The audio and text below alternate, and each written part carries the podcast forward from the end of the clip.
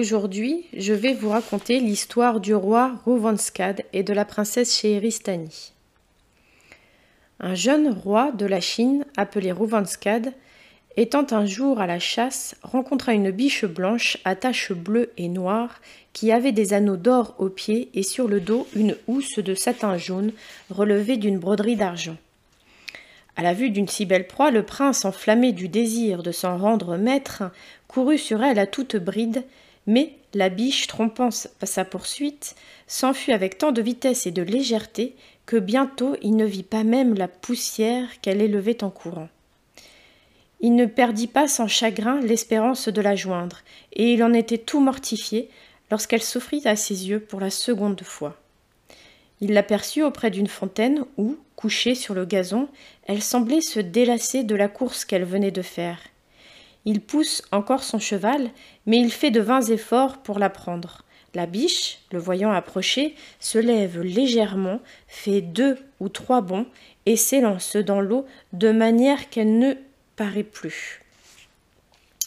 Le roi de la Chine mit promptement pied à terre. Il court, il s'agite, tourne sans cesse autour de la fontaine. Il remue l'eau, il y cherche sa proie. Il n'en découvre aucune trace, il demeure fort étonné de cette aventure. Son vizir et les autres personnes de sa suite n'en furent pas moins surpris. Le roi, après avoir fait là-dessus bien des réflexions, dit qu'il ne pouvait se persuader que cette biche fût en effet une, bête sauvage, et que c'était plutôt une nymphe qui, sous cette forme, prenait plaisir à se jouer des chasseurs. Les courtisans furent tous de ce sentiment. Cependant, Rovanskad regardait sans cesse la fontaine, et soupirait de temps en temps sans savoir pourquoi. Il faut, dit-il à son vizir, que je passe ici la nuit. Je veux, par curiosité, observer cette nymphe. J'ai un secret pressentiment que je la verrai sortir de l'eau. Après avoir pris cette résolution, il renvoya tout son monde à la réserve du vizir. Ils s'assirent tous deux sur l'herbe et continuèrent à s'entretenir de la biche blanche jusqu'à la nuit. Alors le roi, fatigué de la chasse, voulut prendre un peu de repos. Muezzin, dit-il à son vizir, je ne puis me défendre du sommeil. Veille pendant que je dormirai. Que tes yeux soient toujours attachés sur la fontaine, et si tu vois paraître quelque chose, ne manque pas de me réveiller. Mouidine, bien accablé de lassitude, veilla quelque temps pour plaire au roi, mais enfin, se sentant assoupi malgré son zèle, il s'endormit. Leur sommeil dura peu. Ils se réveillèrent en sursaut l'un et l'autre au bruit d'une symphonie charmante qui se fit entendre auprès d'eux et pour comble d'étonnement, ils aperçurent un magnifique palais fort éclairé et que la main des hommes ne pouvait avoir élevé. Muezzin, dit le roi tout bas, qu'est-ce que ceci? Quel concert frappe nos oreilles? Quel palais s'offre à nos yeux? Seigneur, répondit Vizir, tout ceci sans doute n'est point naturel, c'est un enchantement. Plus au ciel que nous eussions abandonné cette fontaine. Ce palais est peut-être un piège que quelque magicien tend à votre majesté. Quoi que ce puisse être, reprit le prince, ne pense pas que la crainte m'arrête. Marchons vers ce palais, ajouta-t-il en se levant. Voyons quelle sorte de gens l'habitent. Et cesse de vouloir me faire envisager des malheurs. Plus tu me représenteras de périls, et plus tu me donneras envie de m'y exposer. Le vizir, voyant son maître déterminé à tenter l'aventure, n'osa plus s'opposer à son dessein. Ils marchent tous deux vers le palais. Ils arrivent à la porte. Ils la trouvent ouverte. Ils entrent dans une grande cour, et de là dans une salle pavée de porcelaine de Chine, ornée de sofas et de tapisseries de brocart d'or, et parfumée des plus agréables odeurs. Ils traversèrent cette salle où il n'y avait personne, et passèrent dans une, dans une autre où ils virent sur un trône d'or une jeune dame toute couverte de pierreries et dont l'extrême beauté les surprit. Elle paraissait écouter avec beaucoup d'attention cinquante ou soixante demoiselles, dont les unes chantaient et les autres jouaient du luth. Elles avaient toutes des habits de taffetas couleur de rose parsemés de perles, et elles se tenaient debout devant le trône. Rouvanskad ne pouvait entendre de plus belles voix ni des sons plus touchants, mais il fut peu d'attention. La dame qui était sur le trône l'occupa tout entier. Quand les demoiselles aperçurent ce prince, elles cessèrent de chanter. Il fit une profonde révérence et s'étant avancé au milieu de la salle, il adressa ce discours à la dame dont il se, sentait déjà charmé. Ô ravissante reine des cœurs, qui venez d'asservir par vos premiers regards le souverain maître de la Chine, apprenez-moi de grâce le nom de cette merveilleuse nymphe dont la vue produit des effets si puissants. La dame sourit à ces paroles et répondit. Je suis une biche qui s'est enchaîné les lions. Je suis cette proie que vous avez poursuivie aujourd'hui et qui s'est jetée dans la fontaine. Mais, madame, reprit le prince, que dois-je penser de ces métamorphoses? Mon amour en est alarmé. Que sais-je si dans ce moment vous ne ferez point à mes yeux de trompeuses apparences? Non, répondit la dame, je vous parais telle que je suis naturellement. Il est vrai que je change de forme quand il me plaît, je me rends à mon gré visible et invisible aux hommes, mais tout cela se fait sans enchantement, et le pouvoir de me transformer en ce que je veux est un avantage que j'ai reçu du ciel en naissant. À ces mots, la dame descendit de son trône, s'approcha du roi, le prit par la main, et le mena dans une chambre où il y avait une table couverte de viande délicate. Elle le fit asseoir et se mit entre lui, et Mouedzine, qui, de tout ce qu'il voyait, n'augurait rien de bon pour son maître, s'attendait à quelques tristes événements. Pour le jeune roi, il était enchanté de la dame. Aucune réflexion ne troublait le plaisir qu'il prenait à la regarder. Il voulut la servir, mais elle lui dit Mangez tous deux. Pour nous, l'odeur des parfums ou celle des viandes nous sert de nourriture.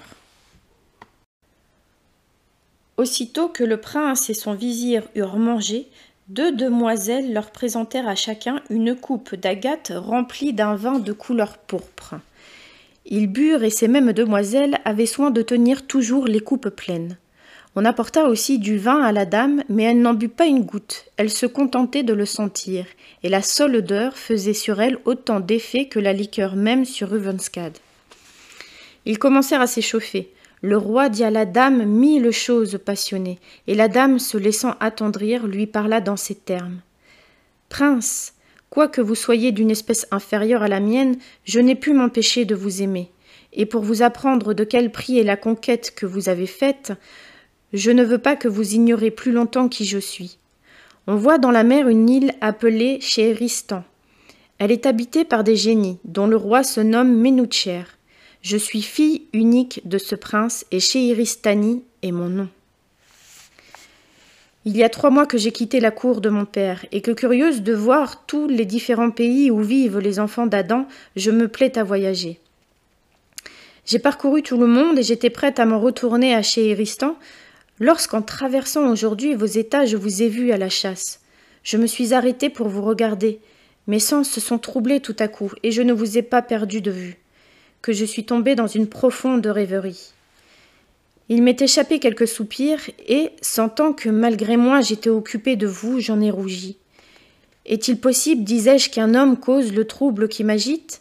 Un enfant d'Adam triomphera-t-il de ma fierté? J'ai eu honte de ma faiblesse, et j'ai voulu promptement m'éloigner de vous. Mais, arrêté comme le pouvoir d'un charme, je n'en ai pas eu la force. Alors, cédant au tendre mouvement qui retenait mes pas, je n'ai plus songez qu'à chercher les moyens de vous plaire. J'ai pris la forme d'une biche blanche et je me suis présenté devant vous pour vous attirer.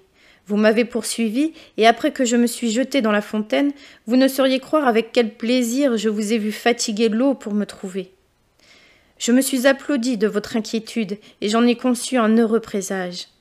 Attentive à tous vos discours, j'ai été ravie d'entendre que vous vouliez passer la nuit auprès de la fontaine, et pendant que vous dormiez, j'ai fait bâtir ce palais pour vous recevoir. Les génies qui me servent l'ont construit en un moment. Chez Iristani allait continuer lorsqu'il entra une demoiselle qui paraissait fort affligée. La princesse, lisant sur son visage le malheur qu'elle venait lui annoncer, fit un grand cri. Ensuite, elle se frappa le visage et se mit à pleurer amèrement. Quel spectacle pour le roi de la Chine. Vivement touché de la douleur qu'elle faisait paraître, il était fort en peine d'en savoir la cause.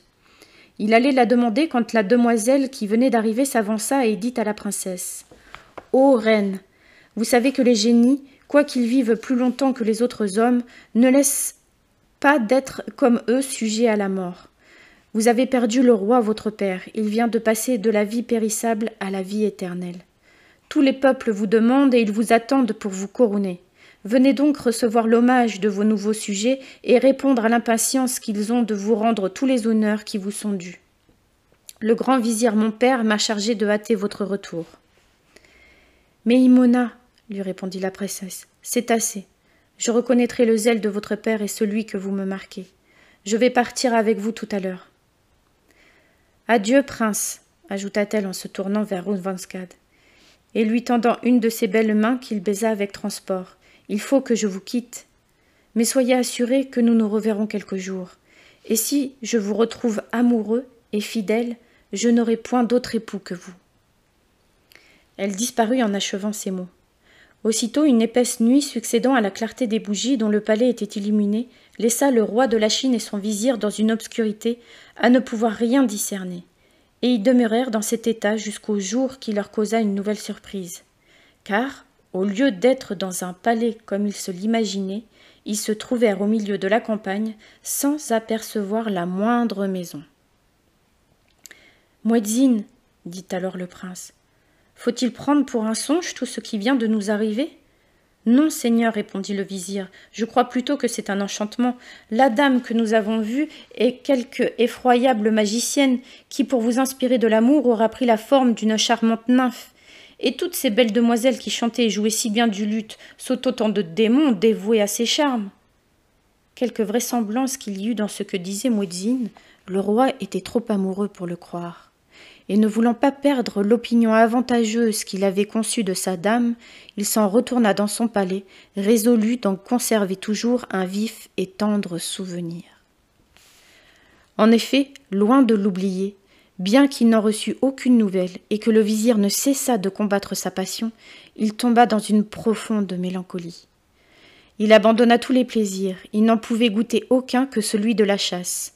Encore n'allait-il chasser qu'au lieu où sa biche blanche lui était apparue, et où il se flattait quelquefois de la revoir. Cependant, il y avait près d'une année qu'il aimait, sans qu'il eût sujet de se flatter qu'il n'aimait pas un objet chimérique. Il commençait à craindre que tout ce qu'il avait vu ne fût un enchantement.